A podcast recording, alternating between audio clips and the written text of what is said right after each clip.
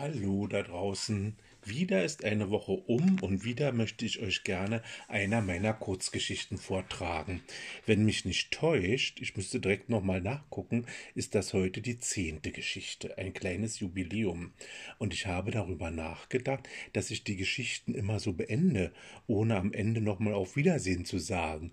Aber ich denke natürlich an euch alle da draußen und wünsche euch immer ein Wiedersehen mit mir und hier und hören, was geschrieben steht, lesen, was zu hören ist und so weiter und so fort. Ich werde versuchen, am Ende heute einmal einen Abgang hinzubekommen und muss dabei ein wenig grinsen, der ein Auf Wiedersehen beinhaltet, liebe Hörerschaft. Das Thema, was zu Buche stand, war Blaues Blut und das schon im November 2011. Ich lese euch meine Geschichte zu diesem Thema vor, die sehr kurz ist, aber dafür nicht minder spannend. Der Titel der Geschichte Treue, Liebe, Hoffnung. Pressen, pressen. Na, nun haben wir'n. Sehen Sie sich mal nicht so. Na los, pressen, krähte die Hebamme. Jegliches floss in eine Richtung bäumte sich zu Wellen auf, kam nicht weiter, wurde wie in einem Staubecken gehalten. Der Druck führte zu einer alles verzeihenden Ohnmacht, bis das kleine zarte Wesen schrie, als es in die Kälte der Welt geschleudert war. Du bist etwas ganz Besonderes, meine Kleine, glaube mir. Schon allein dein Titel verpflichtet. Du hast blaues Blut, sei stets ein Vorbild, anständig, und untadelig, übt Treu und Redlichkeit. Wieso besonders? maulte sie. Was kann da schon besonders sein? Dein Blut, von Generationen, das in deinen Adern fließt, muss dir Verpflichtung sein. Geh spielen, Kind, mach dich aber nicht schmutzig. Ihre Eltern hingen da, baumelten friedlich wie Marionetten auf dem Speicher. Wenn man am Seil wackeln würde, käme wieder Leben in sie. Angst vor dem, was anrückte, die Furcht vor der neuen Zeit.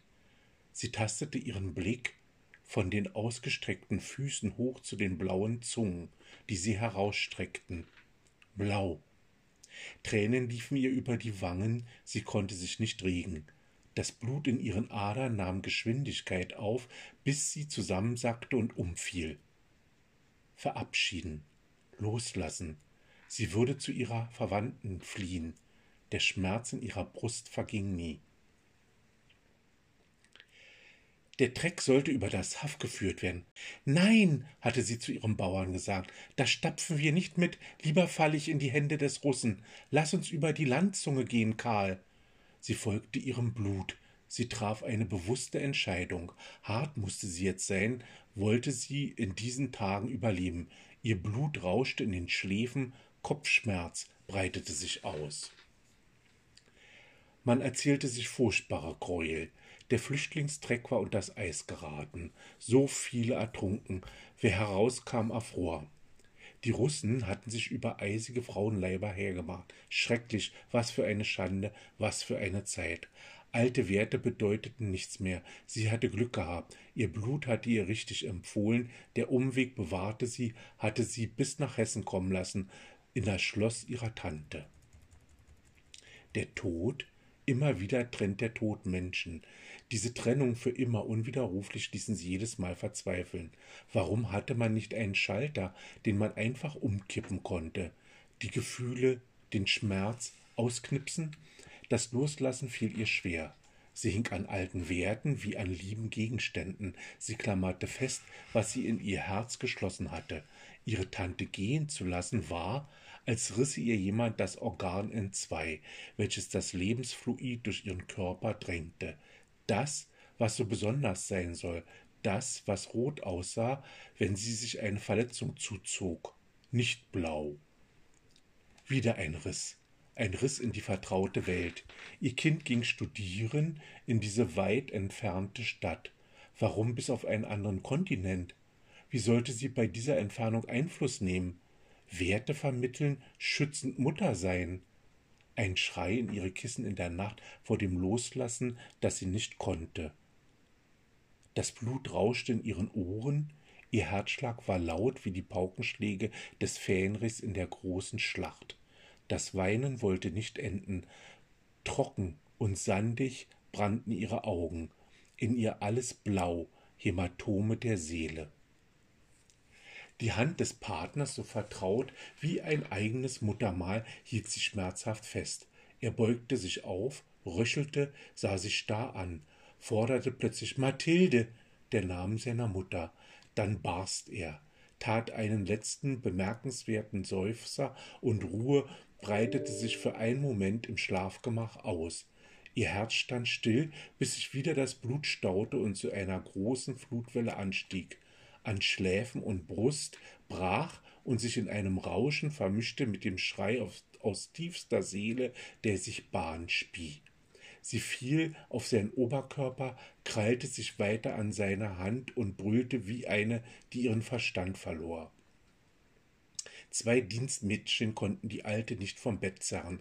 Das Blut, das Band, zog sie wie ein Magnet immer wieder auf seinen Körper. Der Leib des Mannes, der sie hierher über die Halbinsel gebracht hatte, der ihr an all den Jahren ein Partner war, der ohne Stammbaum und Titel ein Mensch mit Herz und Blut war, rotem, warmem Blut. Ein klingendes Postboten ein Einschreiben, dann unendliche Stille. Der fallende Brief erzeugte in ihr einen Klang, als wäre das Papier vom Gewicht einer Holzbohle. Ihr Mund geöffnet, kein Atemzug. Sie sah in das Dunkel. Die Nacht hüllte sie ein wie ein Trauertuch. Sie lauschte einem Wispern aus sich selbst.